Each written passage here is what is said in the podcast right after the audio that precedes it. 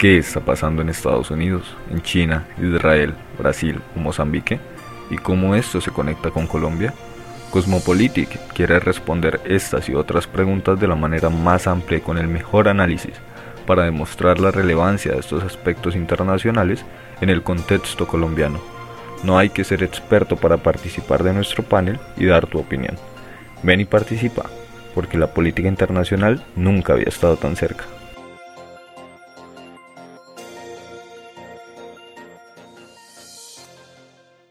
Hola, hola, bienvenidas y bienvenidos a su programa Cosmopolitic. Les habla Steven Devia. El 30 de mayo, la empresa SpaceX y la NASA hicieron el lanzamiento del Falcon 9 y el domingo pasado 2 de agosto amenizó desde la Estación Espacial Internacional la misión espacial de SpaceX. Este hecho marca un antes y un después, tanto en los avances científicos y tecnológicos como en el ámbito político, tal como en algún momento sucedió con otros avances, ya que le pasa la misión espacial, la misión de exploración espacial a una empresa privada como lo es SpaceX. Y nos cuestionamos entonces, ¿dónde están nuestros astronautas? Bueno, es importante resaltar primero que todo la importancia que tiene la ciencia fundamental como motor de avance y cambio dentro de las relaciones entre los estados. Basta con que entre los avances más significativos tenemos el desarrollo de las bombas nucleares, o el Internet, que en principio fue la red de comunicación del ejército estadounidense. Hoy, hace 75 años, en Hiroshima y luego en Nagasaki, se desarrollaba uno de los bombardeos más devastadores en la historia de la humanidad.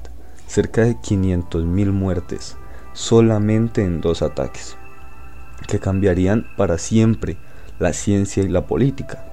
Muchos hablaban de que esto habría sido un experimento científico y político al mismo tiempo. Teniendo en cuenta esto, volvemos a que la ciencia fundamental es un pilar enorme para construir y constituir las relaciones de poder. En este orden de ideas, nos hemos percatado de que el presupuesto que se invierte en la misma aquí en Colombia es muy bajo.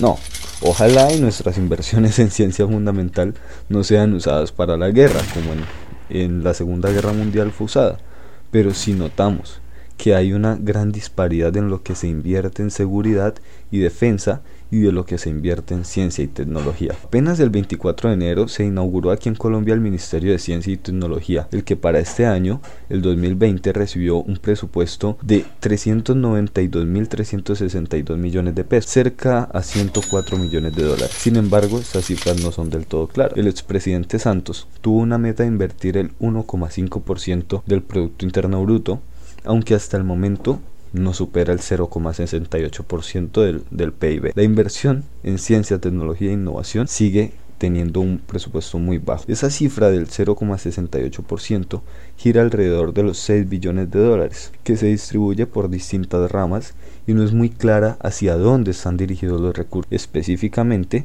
en la institución que controla, entre comillas, la ciencia y tecnología en Colombia, la inversión fue así. Para el 2018 se invirtieron 222 mil millones, algo así como 75 millones de dólares. Ojo que esto fue a partir de una serie de llamados y de peticiones ciudadanas que lograron que se aumentara ese presupuesto del 2018 hasta 339 mil millones. En 2019 se asignaron 356 mil millones de pesos, 13,56% más que en 2018 y para 2020, como ya lo mencionamos, aumentó hasta 392 mil millones de pesos. Hay muchas razones que destacan la poca inversión en ciencia. Entre las más sonadas es el desconocimiento de su importancia por parte de gobernantes, también la poca conciencia de la misma ciudadanía sobre la importancia de la ciencia fundamental, lo que hace que no haya la suficiente presión desde la ciudadanía. A esto se le suma el poco valor político que tienen las inversiones, ya que no son inversiones que llegan a corto plazo, sino que se verán reflejadas en un largo plazo y pues el periodo presidencial en Colombia es de cuatro años. También está la posibilidad de que sencillamente a los gobernantes no les interese el tema. Ahora, tendremos al Dr. Sergei Odintsov. Es uno de los astrofísicos más reconocidos en todo el mundo. Ha publicado más de 500 trabajos científicos y es uno de los físicos actuales más citados en la comunidad científica mundial. Tiene más de 33.000 referencias a sus obras. Su índice de Hirsch es de 81 más o menos igual a muchos de los premios de Nobel. Y ya él hace parte como miembro extranjero de la Academia de Ciencias Real de Noruega. El ranking Thomson Reuters ha incluido a Sergei Odinsov en la lista de los 100 científicos más brillantes del mundo actual. Les habló Steven Devia para Cosmopolitic. No se pierdan esta gran entrevista. Hola, soy Santi y la política internacional nunca había estado tan cerca. Sergei, eh, muchas gracias por aceptar nuestra invitación para participar en Cosmopolítica. Somos realmente muy afortunados de tenerte hoy. Me gustaría comenzar este programa, nuestra entrevista, diciéndote que nuestros oyentes, en su mayoría estudiantes y jóvenes de Cali, quieren pensar sobre algunos problemas y escenarios globales claves en términos de su relevancia para nuestro contexto local y regional. Y en este respecto, eh, mi primera pregunta vino a mi mente cuando vi la primera frase de tu último trabajo académico. El conocimiento del futuro del universo es de fundamental importancia para cualquier civilización avanzada. Para las personas fuera de la academia, tu trabajo puede parecer demasiado teórico y difícil de entender por la gente común, pero yo, como historiador, eh, en mi pregrado, puedo decir que esto fue cierto en cualquier momento de la historia humana. Cuando los científicos hacen su trabajo aparentemente incomprensible para sus contemporáneos, pero los resultados de sus esfuerzos científicos hacen que nuestra civilización sea como es ahora. En este contexto, mi primera pregunta es la siguiente. ¿Podrías contarnos sobre tu investigación científica, pero en la clave cómo este puede ayudarnos a comprender mejor nuestro futuro y, con una buena parte de suerte, convertirnos en una civilización más avanzada? Hi Vladimir. Thanks for invitation to your program. To answer my question, uh, your program is called Cosmopolitica. Vladimir, de verdad, muchas gracias por invitarme a tu programa. Antes de comenzar, quiero mencionar que hay algo que me llama mucho la atención del nombre que ustedes le tienen a esto, y es cosmopolítica. El cosmos como eso a lo que yo me dedico todos los días de mi vida, pero yo me dedico a esto como una ciencia, la ciencia cósmica. Esta ciencia estudia el universo a grandes distancias. No nos interesan las distancias pequeñas y, cuando hablamos de distancias pequeñas, nos referimos no solo al sistema solar, sino también a las distancias medidas en galaxias. Solo nos interesan las escalas comparables a las distancias del universo. Nuestra investigación es precisamente sobre el tema que se trata en el artículo que mencionaste en tu pregunta. Cuando decimos que el conocimiento del universo es de importancia fundamental para cualquier civilización avanzada, por civilización avanzada nos referimos a una civilización que está bien, muy bien desarrollada científicamente. Esta civilización es capaz de realizar viajes cósmicos y construir el conocimiento sobre el universo, al menos académicamente. Es precisamente así desde la óptica científica que en la actualidad podemos saber que el, universo se está expandiendo de manera acelerada. La razón de esta aceleración es el llamado fluido oscuro. Es un fluido muy misterioso que influye en el comportamiento global del universo. Hasta ahora, este fluido no se ha descubierto ni observado experimentalmente. Sin embargo, el hecho de que el universo se expanda queda demostrado por la observación de las estrellas de supernova. En nuestros estudios mostramos que, debido a que hay una serie de universos oscuros con diferentes escenarios, eventualmente en algunos años el universo puede entrar en singularidad. En otras palabras, alcanzará un punto de densidad y gravedad infinitas. Por supuesto, se trata de una mala y triste noticia para cualquier civilización, pero también hay una buena noticia, a saber, si este escenario es un escenario realista, eventualmente sucederá en 30, 40, 50 millones de años, a partir de ahora. Por lo tanto, una civilización avanzada puede resolver el desafío que trae tal futuro preocupante, pero es solo la ciencia fundamental, básica, que nos queda para poder cumplir con esta tarea.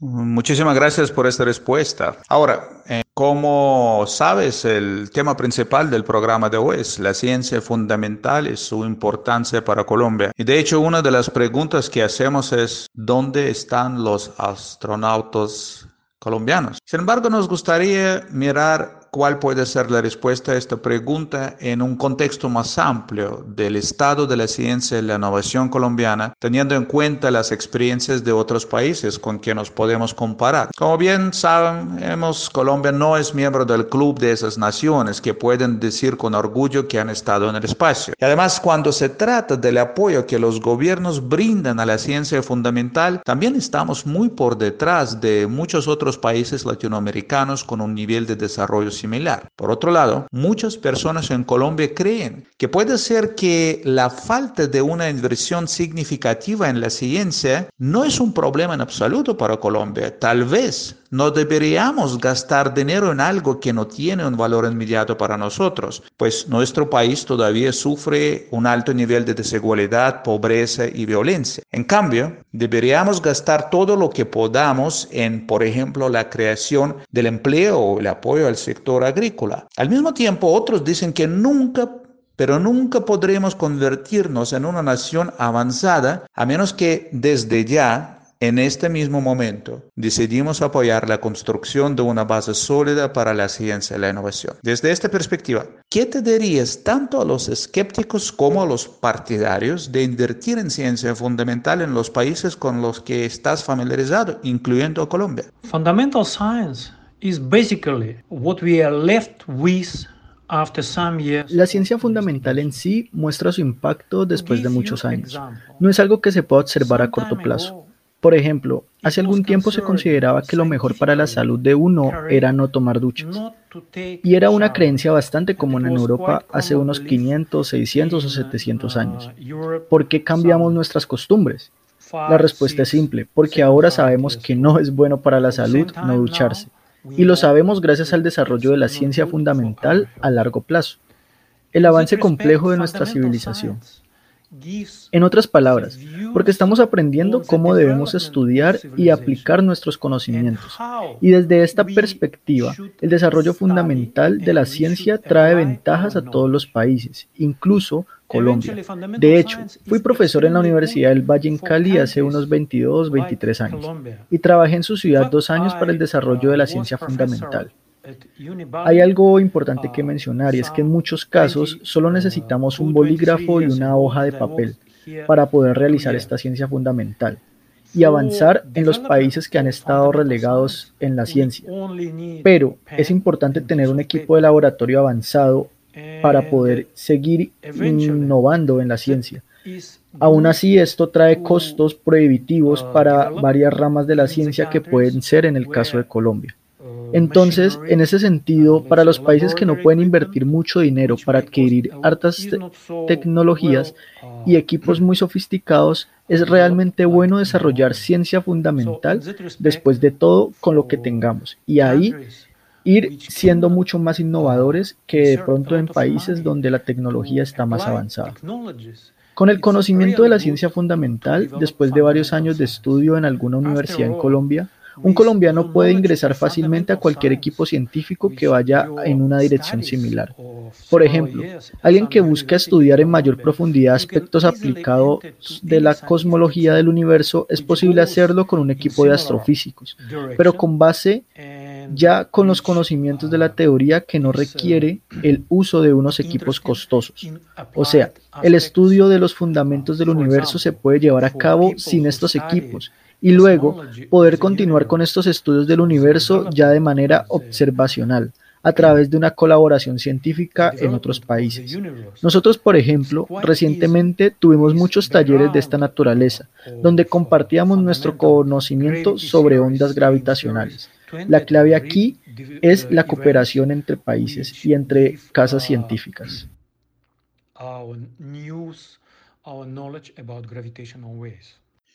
Muchísimas gracias de nuevo. Discutamos ahora otra dimensión de la ciencia fundamental. En los últimos años, las empresas privadas están ingresando activamente a las áreas en las cuales en el pasado el avance solo fue posible a través de los esfuerzos estatales, eh, porque requería un nivel muy alto de desarrollo de ciencia y tecnología fundamental que solo era posible a través del apoyo del Estado. Sin embargo, el éxito de SpaceX, un proyecto dirigido por una compañía privada de Elon Musk, es uno de los muchos ejemplos en todo el mundo de que el Estado ya no es el actor clave en el juego. Incluso en Colombia, escuchamos las voces que abogan por la iniciativa privada como la única forma de avanzar en proyectos importantes en la ciencia fundamental. Y mucha gente está de acuerdo, ya que no se trata solo de cuánto dinero está disponible para este fin. Después de todo, el ingreso personal de algunos científicos empleados por las universidades públicas colombianas es comparable al de los investigadores de los países desarrollados sus condiciones de trabajo son muy favorables para avanzar en las actividades de investigación, por supuesto, si lo desean. Sin embargo, la corrupción y la falta de eficiencia cuando se trata de gestionar la agenda científica de las instituciones públicas es sorprendentemente alta. Al mismo tiempo, hay personas que están planteando preocupaciones sobre el efecto a largo plazo de la privatización de áreas como por ejemplo, la exploración espacial, ya que en el tal caso el público en general no va a poder decir ni una sola palabra en definir la agenda de investigación o decir cuáles son los resultados que ellos quieran. ¿Qué opinas sobre eso?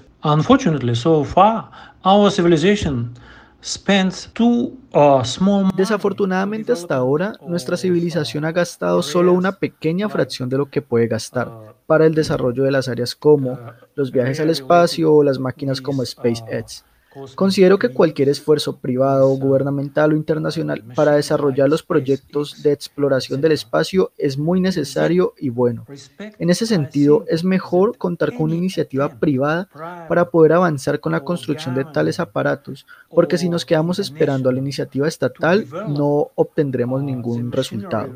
Recordemos que el lanzamiento del primer hombre al espacio, Yuri Gagarin, hace unos 60 años, fue una enorme sorpresa para todo el mundo pero al mismo tiempo constituye uno de los hitos más grandes de la historia del siglo XX gracias a esfuerzos estatales. Pero aún así, precisamente, pasaron 60 años y nosotros no encontramos más o menos el mismo nivel de exploración espacial. No podemos ni siquiera volver a enviar hombres a la Luna. A pesar de muchas discusiones, no podemos viajar a otros planetas como Marte. En el mejor de los casos, podemos considerar la posibilidad de realizar viajes sin seres humanos a bordo. En otras palabras, aunque no soy un partidario fiel de la iniciativa privada en esta área, en la actualidad donde la humanidad gasta tantos recursos en los conflictos armados, donde tenemos personas que gastan un montón impresionante para las cosas no esenciales, sin tener realmente la necesidad de hacerlo, la iniciativa privada es lo único que nos queda para poder tener avances en los viajes al espacio y en la ciencia fundamental. Sergey, muchísimas gracias por tan interesante entrevista. Nos ayuda muchísimo pensar sobre ese tema. Yo creo que ahora tenemos eh, un montón de las cosas que podemos discutir eh, sobre el tema de investigación en ciencia fundamental eh, y sus relaciones con la sociedad acá en Colombia. Te deseo todo lo mejor y espero que nos vamos a poder encontrar pronto después de que termine esta pesadilla que se llama COVID-19. Muchas gracias y ahora doy paso al debate de los estudiantes. Hola, em dic Sergei. Esteu escoltant el programa Cosmopolítica. Muchas gracias. Hola, antes de comenzar con el debate, queremos comentarles un poco qué piensan los oyentes de Cosmopolitic mediante la encuesta que hicimos para este programa. La primera pregunta que tuvimos fue, ¿está de acuerdo con la necesidad de aumentar la inversión en la ciencia fundamental por el Estado colombiano, a pesar de que esta investigación no ofrece resultados inmediatos sino a largo plazo? Tuvimos 37 respuestas y el 48,6% respondió, sí, creo que sin una inversión en este tipo de investigación, el país nunca podrá salir adelante y la ciencia debe ser una de las prioridades de los aportes estatales. Un 8,1% nos respondió, no, no estoy de acuerdo, hay muchas otras prioridades en el país para las cuales no nos alcanzan los recursos. Y un 43,2% nos respondió, sí, porque creo que, sin una inversión en este tipo de investigación, el país nunca podrá salir adelante. Pero habría que crear mayores incentivos para inversión privada en la ciencia, ya que Colombia no tiene recursos disponibles para aumentar el financiamiento de la ciencia fundamental. La segunda pregunta fue, Teniendo en cuenta que el tiquete al bordo de la Estación Espacial Internacional cuesta alrededor de 80 millones de dólares, aunque por debajo del costo de un avión típico comercial de pasajeros como por ejemplo el A320, está de acuerdo con que Colombia tenga que buscar oportunidades para mandar a una o a un colombiano al espacio? Bueno, el 50%, es decir, de la mitad de las personas que respondieron esta encuesta, respondió no, no tiene ningún sentido 80 millones de dólares se pueden gastar mucho mejor. 41,7% nos respondió. Sí, estoy de acuerdo. La presencia de Colombia en el espacio puede permitir realizar los experimentos científicos que no son posibles en la Tierra, abriendo las puertas para la colaboración internacional en la exploración del espacio. Una persona, es decir, el 2,7% nos respondió. Yo creo que en el presupuesto inicial del Estado debe utilizarse en las necesidades para ciencia y tecnología. Otro 2,7% nos respondió, me tiene sin cuidado. Otro 2,7% nos respondió, no, estoy de acuerdo, mandar un astronauta al espacio sería un gran gasto. Buenas noches a todas y a todas. Nuevamente con ustedes Vladimir Robinsky. Hoy voy a ser moderador eh, del debate sobre el tema de por qué no hay astronautas colombianos. Pero creo que el tema al fondo es un poco distinto también. ¿Por qué tenemos poca inversión en la ciencia fundamental en Colombia?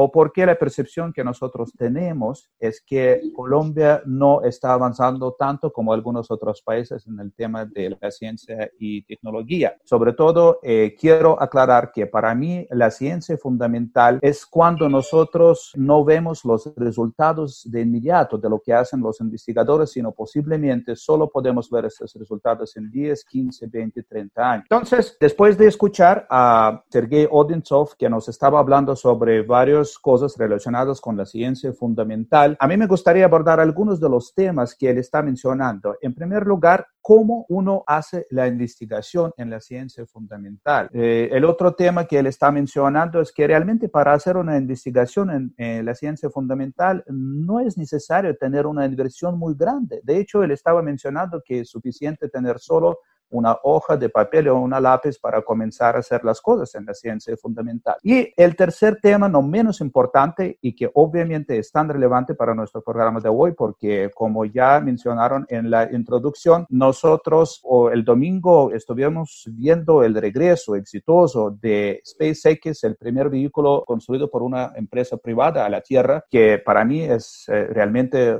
algo eh, completamente distinto en cuanto a la impresión en la ciencia y tecnología. Y esto es el otro tema, si podemos confiar o si debemos destinar los recursos para la investigación fundamental a las empresas privadas. Entonces, estamos eh, preparados para el debate y voy a hacer la primera pregunta. Y yo creo que no es una pregunta que están esperando, pero les pido el favor que me respondan de manera honesta y respondan a mí también, a los que nos están ahora escuchando.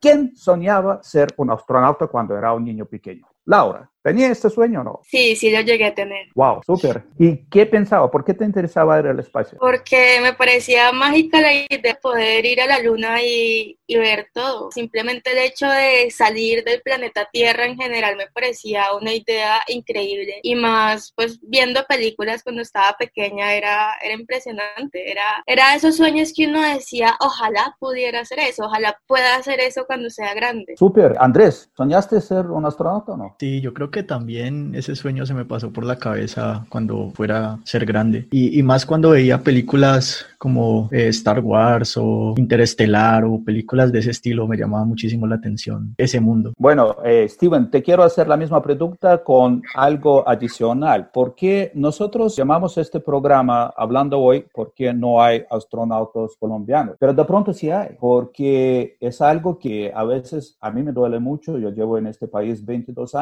Hay personas que nacieron en Colombia, ahora están en Estados Unidos, llegaron sin ni un centavo en, eh, en su bolsillo, comenzaron limpiando las casas. Es un caso, eh, yo creo, conocido de una chica caleña que comenzó en Estados Unidos con nada, logró entrar en la universidad y ahora yo creo que está muy próxima para volar al espacio, pero ya no como una colombiana, aunque es de Colombia, nació en Cali, sino como una estadounidense. Entonces, Steven, quiero que, que tú me respondas si esto es algo que debemos discutir, debemos preocuparnos. Si soñaste ser astronauta y si soñaste ser astronauta, pensaba que esto se puede hacer en Colombia o no. Bueno, sí, todos, todos y todas tuvimos, llegamos a tener estas aspiraciones. Incluso también me hace pensar mucho que esto es algo que se da mucho también en el deporte. Muchas veces hay colombianos o colombianas por nacimiento que tienen logros en el exterior y se asume que entonces están representando a Colombia, cuando lo cierto es que solamente nacieron aquí porque nunca tuvieron un apoyo dentro del país. Esto también me recuerda al doctor Cuero, un bonaverense científico que trabaja para la NASA. No recuerdo exactamente su nombre para que lo buscaran, pero el doctor Cuero. Y él ha trabajado cerca de 20, 30 años con la NASA, pero el apoyo que tuvo desde Colombia como científico fue muy paupérrimo y fue ya cuando logró una ventanita que se le abrió para ir a Estados Unidos que logró iniciar con su carrera de investigación como se debía, con, con el apoyo que necesitaba. Entonces es un problema de apoyos que en nuestro país gozamos de talentos en todas las áreas, científico, musical, deportivo, teatral, artístico, pero hay muy poco apoyo y en general para tener un buen producto se necesita apoyo de arcas más grandes, que pueden ser las arcas del Estado. Super, Steven, mil gracias por esta opinión. Ustedes saben que yo llevo 22 años en Colombia y, y, realmente no puedo decir que yo sé todo. No, no, yo creo que nadie puede decir eso, pero creo que tengo una ventaja porque conozco a la gente, hablo, estoy en la academia durante todos estos años y aprendí una expresión colombiana porque me parece muy colombiano porque en ruso no hay. Y esta es la expresión sí, pero no. Entonces, acá en muchos casos me dice sí podemos, pero entonces aparece eso sí, pero no, sí, pero no. Yo les voy a quitar este privilegio ahora, ¿sí? Porque les voy a hacer una pregunta donde sí voy utilizar sí y no, pero ustedes no pueden responder de esta manera. Tienen que escoger o sí o no.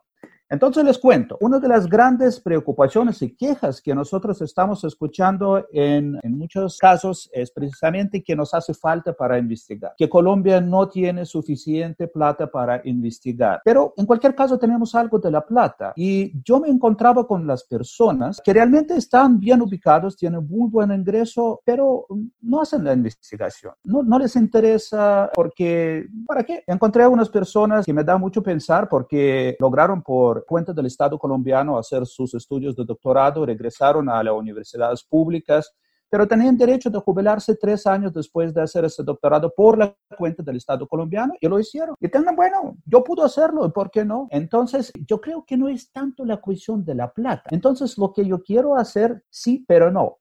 Sí nos hace falta plata, pero sí tenemos algo de la plata. ¿Por qué es que nosotros no investigamos? ¿Qué es lo que debemos cambiar? ¿Debemos presionar a las personas que investigan? ¿Debemos obligar a ellos que le investiguen? ¿O es algo diferente? ¿O hay que tener una pasión para investigar? Y no todo el mundo puede investigar a pesar que de pronto formalmente su trabajo es eso. Entonces, quiero preguntar a Valentina, ¿cómo hacerlo? ¿Quitar el trabajo a las personas que no investigan, aunque deben? ¿O dejar a ellos hacer lo que hacen? Creo que ahí es como estimular la, la, investigación. Y creo que esto se puede hacer desde que puede financiar más los posgrados, porque aquí pues casi no se ofrecen muchos posgrados en materia científica y tampoco contamos con tantos investigadores a comparación de otros países de la región o incluso con los países pues desarrollados. Entonces creo que es más que todo empezar como a motivar la investigación y que las personas sean conscientes de que es realmente muy importante, que pues lo, la ciencia fundamental pues no tiene como eh, resultados inmediatos como esperaría el Estado, sino que están programados más para logros a largo plazo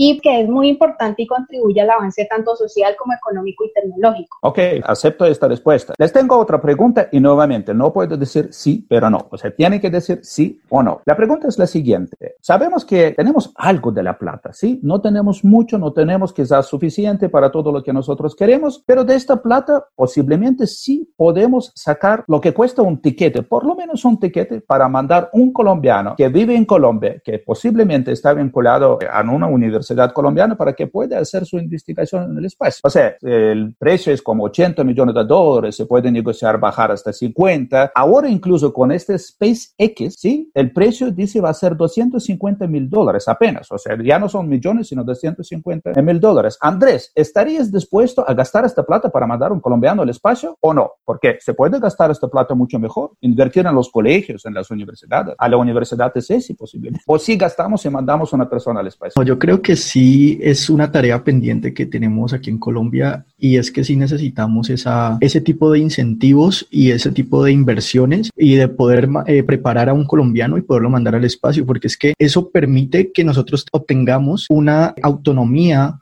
a la hora de, de la ciencia y a, la hora de investigar, a la hora de, de, desarrollarnos tecnológicamente. Y con esto lograríamos que esos desafíos que tenemos como sociedad empiecen a ser parte, a, ser solucionados por nuestros propios científicos colombianos y no tengamos que depender de otras instituciones en el exterior para que vengan y solucionen nuestros problemas y nuestros retos y nuestras necesidades. Entonces, si empezamos a desarrollar en el potencial colombiano, si empezamos a, a incentivar a empresas privadas que se desarrollen aquí, por ejemplo, el tema de los y poder convertir a Colombia en un Silicon Valley donde las universidades se alíen con el sector privado y creen empresas así como lo está haciendo ICESI con el startup que se desarrollen, pues vamos a incentivar muchísimo más la tecnología colombiana, el desarrollo científico colombiano y vamos a empezar a obtener resultados que harán que para el futuro estas problemáticas puedan ser solucionadas de una manera mucho más real y, y mucho más cercana a lo que realmente necesitamos. Entonces, si empezamos a invertir en colombianos y en este caso poniendo el ejemplo de enviar un colombiano al espacio,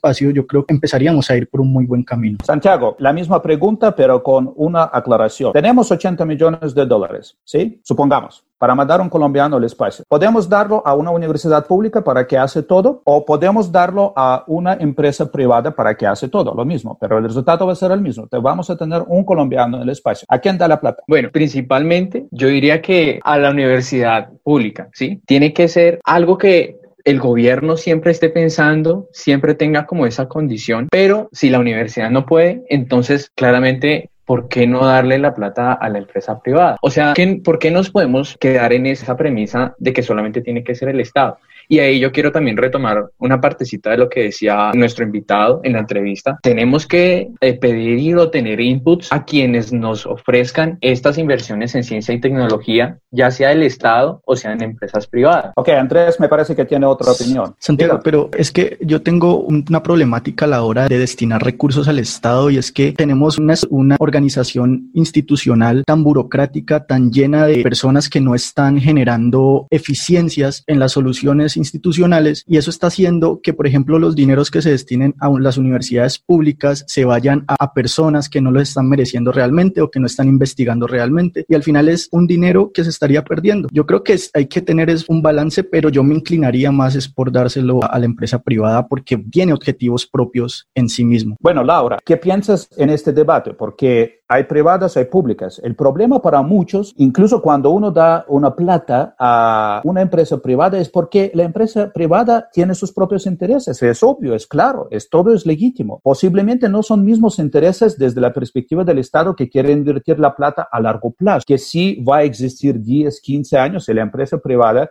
ojalá existe todo ese tiempo. Pero el problema es quién define la agenda, ¿no? Si yo doy la plata a la pública o privada, ¿qué crees sobre eso? ¿Hay juego justo entre privada y pública en el tema del espacio o la investigación en el tema de la ciencia? Eh, realmente me parece muy complejo porque pues ambas partes tienen sus pros y sus contras. Por ejemplo, yo a veces las instituciones públicas me hago muchas preguntas porque pues hay un presupuesto muy grande y que al final uno queda como ¿qué pasó con esa plata? Y realmente cuáles son las prioridades y en qué se está invirtiendo esa plata. Y todos sabemos que igual hay como cosas de presupuestos que van goteando por ahí que no sabemos a dónde se fue del todo, como la corrupción es un problema que está supremamente claro acá en el país y pues claramente esas dinámicas también se pueden dar en las instituciones privadas, también pasa. Sin embargo, me parece que en esos casos muchas veces es más fácil como cumplimiento desde las instituciones privadas porque también responden a ciertos intereses. Entonces, como la persona aquí que manda es ese señor de por allá y él tiene esos intereses, todos debemos marchar según esos intereses, ver como una vigilancia más de, de qué está pasando y de que se esté cumpliendo. Y en cuestiones de que se debe mantener una reputación, va a ser como, bueno, quedamos que íbamos a hacer esto, nos dieron esta plata, entonces hágale, empiece a producir y a cumplir los tiempos que dijimos. En cambio, en la parte pública en general, incluso en la construcción de cualquier cosa, yo le tengo realmente muy poca fe. Como sé que se hace lo que se puede, pero de alguna forma queda faltando mucho. Entonces, tristemente en este momento estoy del lado de la institución privada también. Hola, em dic Sergei. Esteu escoltant el programa Cosmopolítica. Muchas gracias. Ok, súper. Voy a preguntar a Valentina. Valentina, tienes que decir a nosotros, ¿cuáles crees vos son tres pasos esenciales si queremos ver a los colombianos que viven en Colombia, que están en Colombia, que trabajan en una institución, sea privada o pública en Colombia, pero si queremos ver a ellos en el espacio, ¿cuáles son tres pasos posiblemente que hay que hacer? ¿Con qué comencemos? Bueno, creo que lo más importante para empezar es definitivamente inversión. Segundo, sería de desarrollar mucho más la investigación. Y tercero, yo creo que ya sería muy necesario tanto el apoyo ya sea del Estado o de empresas privadas. Por ejemplo, siento que Colombia sí está atrasada en esta materia espacial y de ciencia, tecnología e innovación, pero ha hecho unos cuantos pasos que se han visto reflejados este año. Por ejemplo, se reactivó la misión de los sabios y la vicepresidenta que preside la Comisión Colombiana del Espacio logró que el gobierno nacional aprobara el COMPES de Política de Desarrollo Espacial lo que permite que el sector espacial se incluya en el desarrollo empresarial. Y también se está estudiando la posibilidad de adquirir una constelación de satélites que nos ahorraría muchísimo dinero en adquisición de imágenes satelitales que